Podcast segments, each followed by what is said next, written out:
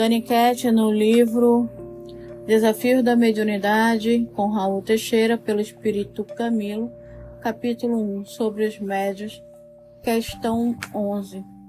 Haverá um limite para o desenvolvimento? Chegará um tempo em que o médio estará completo? Imaginemos que, na área profissional, alguém conclua com êxito seu curso de engenharia, de medicina ou outro qualquer. O curso, devidamente concluído, dá ao profissional a condição de construir ou calcular, de diagnosticar ou tratar sem qualquer problema, com grande margem de acerto. Contudo, nenhum profissional poderá entender que esteja completo ou que não lhe cabe mais nada aprender, sob pena de ficar ultrapassado, tornando-se pouco respeitável naquilo que faz.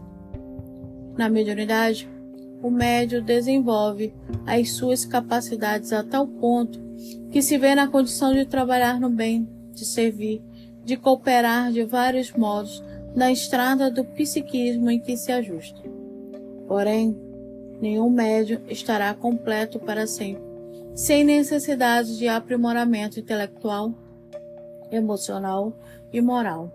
Há sempre o que aprender, o que aperfeiçoar em si e ao redor de si, como os profissionais que vão se burilando a fim de atuar sempre mais e melhor em seu campo de ação. A ausência desse movimento de evolução fará com que o médio se embruteça, desenvolva manias, preguiças, de evasão folclóricas, crendices como quem estagnou no tempo.